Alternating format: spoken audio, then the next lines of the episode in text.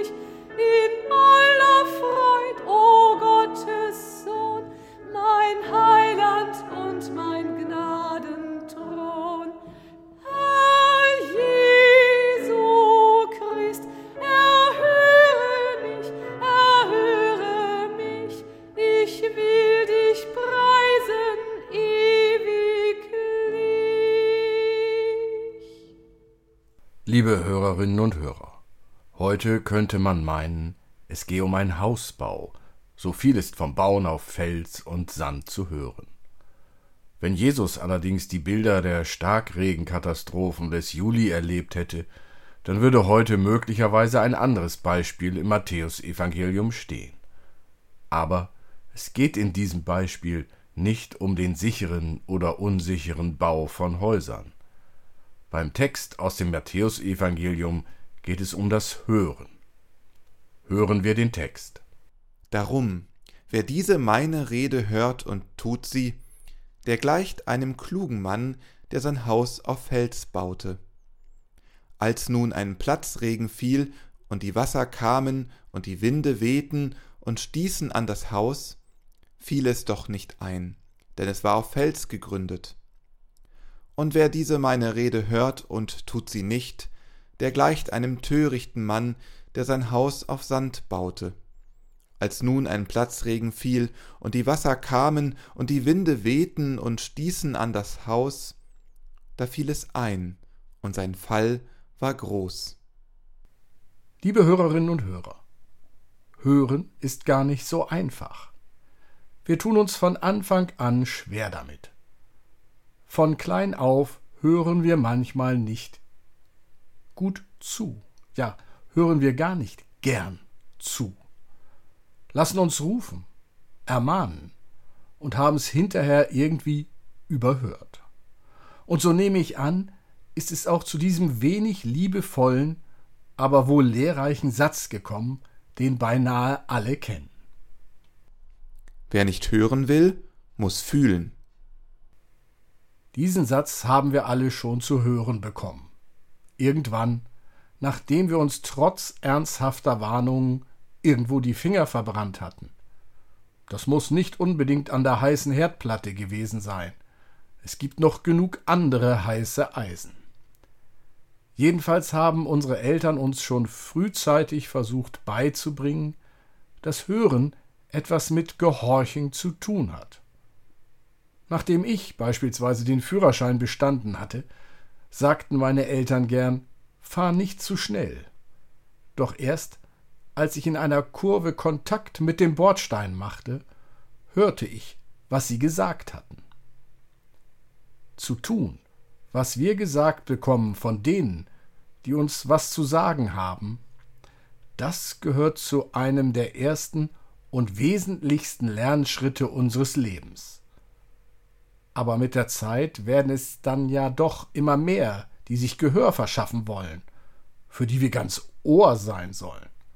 Lehrer und Lehrerinnen, Freunde und Freundinnen, Werbung, Politiker und Prominente, sie und andere machen den vielstimmigen Chor aus, der auf uns einredet. So viele Stimmen. Manchmal wissen wir gar nicht mehr, auf wen wir nun hören sollen. Manche Leute hören auch auf Gott. Sie, liebe Hörerinnen und Hörer, Sie gehören dazu. Sie haben die CD eingelegt oder unsere Podcast-Andacht aufgerufen, um ihm das Ohr zu leihen. Schön, dass wir es zusammentun können. Gott spricht ja solange wir leben zu uns. Aber es ist gar nicht so einfach, seine Stimme herauszuhören, weil es einfach so laut zugeht, in uns und um uns herum. Am Sonntagmorgen ist es ein bisschen leiser als sonst. Vielleicht gelingt es uns heute. Die Stimme Gottes hat ja einen Namen. Sie heißt Jesus Christus. Durch ihn spricht Gott zu uns. Viele gute und hilfreiche, aber auch aufregende Worte.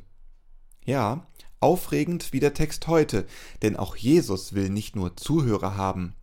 Die gibt es genug, Leute, die ihn gut und interessant und vorbildlich finden, Sympathisanten, denen sein Auftreten und seine Beredsamkeit gut gefällt.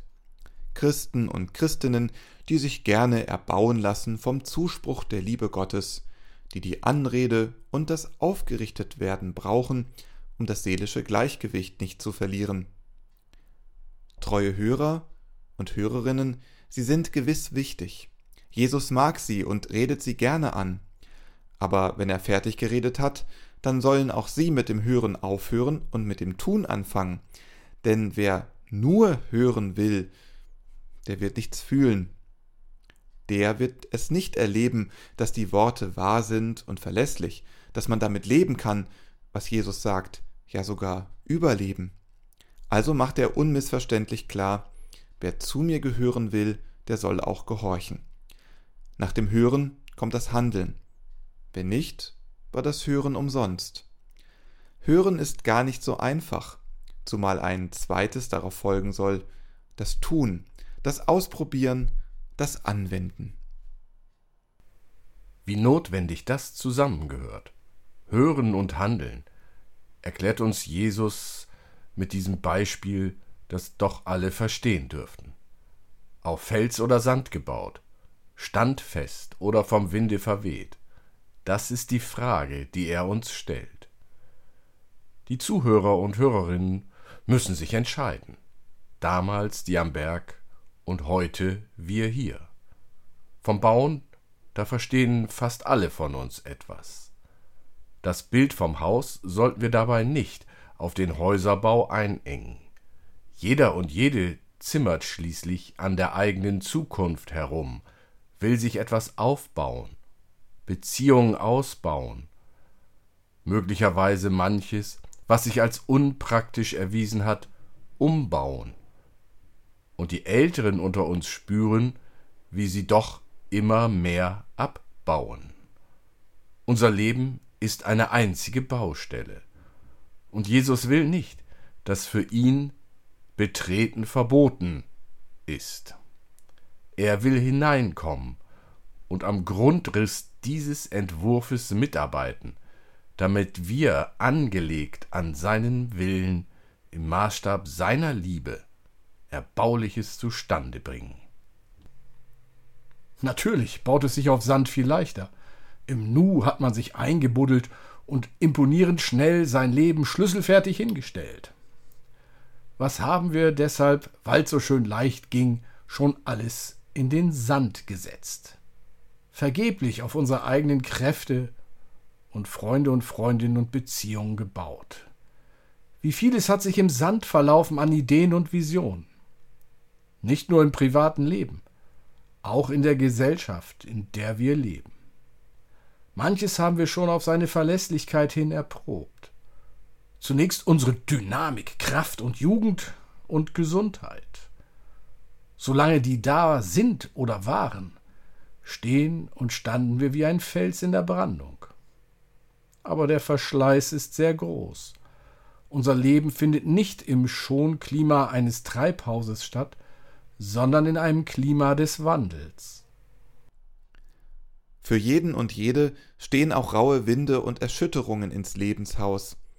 Egal worauf wir uns verlassen, ob wir uns Sand in die Augen streuen lassen und felsenfest überzeugt sind, dass wir ungefährdet bleiben. Im Nu können wir ins Schwanken geraten, machen uns schon kleinste Kränkungen krank. Jugend, Gesundheit, Wissen, Geld, Fortschritt, Macht wie vieles von den angeblichen Grundfesten, auf die unsere moderne Welt aufgebaut ist und war, hat sich mehr und mehr als menschen- und weltbedrohende Gefängnismauern herausgestellt. Unser hochtechnisierter, kaum noch zu bremsender, zerstörerischer Umgang mit allem, was lebt, unser Glaube an die Machbarkeit aller Dinge, alles fundamentale Fehleinschätzungen.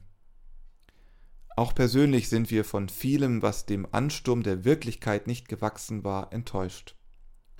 Da hat jeder und jede seine ganz persönlichen Sandkastengeschichten zu verkraften. Darum fragt uns Jesus beim Rundgang über den Bauplatz unseres Lebens nach unserem Fundament. Was hält und trägt dich trotz allem, was über uns hereinstürmt? Klug nennt Jesus diejenigen, die die Beschwernis auf sich nehmen und sich mühsam auf Fels gründen, bei weitem nicht so leichtfertig und schwerelos, sondern im Hinblick auf Beständigkeit.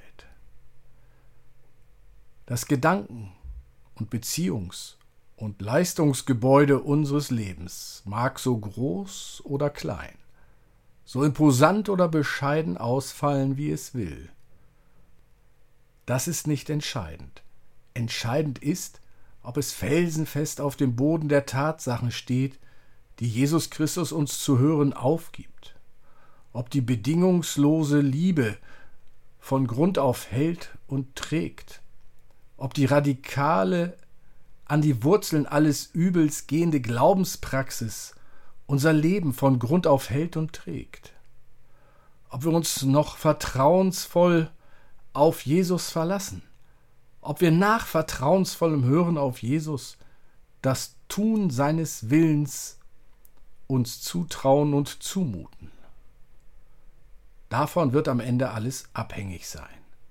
Es geht um viel, weil die Einsturzgefahr groß ist. Jesus will nicht, dass wir in einem Kartenhaus wohnen. Und so haben wir Zeit, uns zu verändern. Für eine Sanierung ist es nicht zu spät. Es gilt ernsthaft zu prüfen, wo wir Jesus Christus grundsätzlich in unsere Überlegungen und Pläne, in unsere Absichten und Ansichten einbauen können, ehe das Wetter umschlägt. Amen.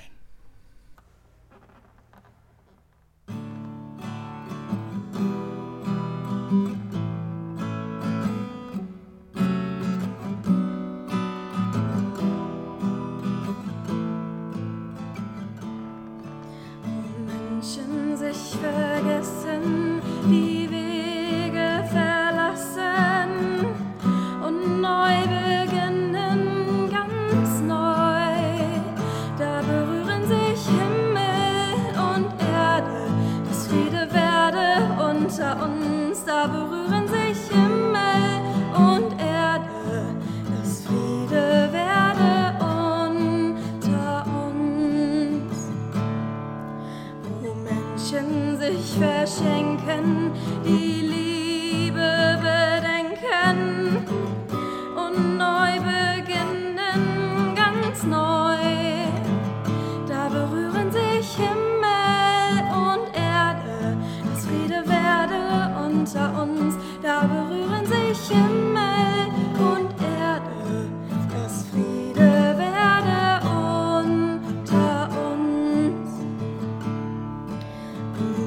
Menschen sich verbünden, den Hass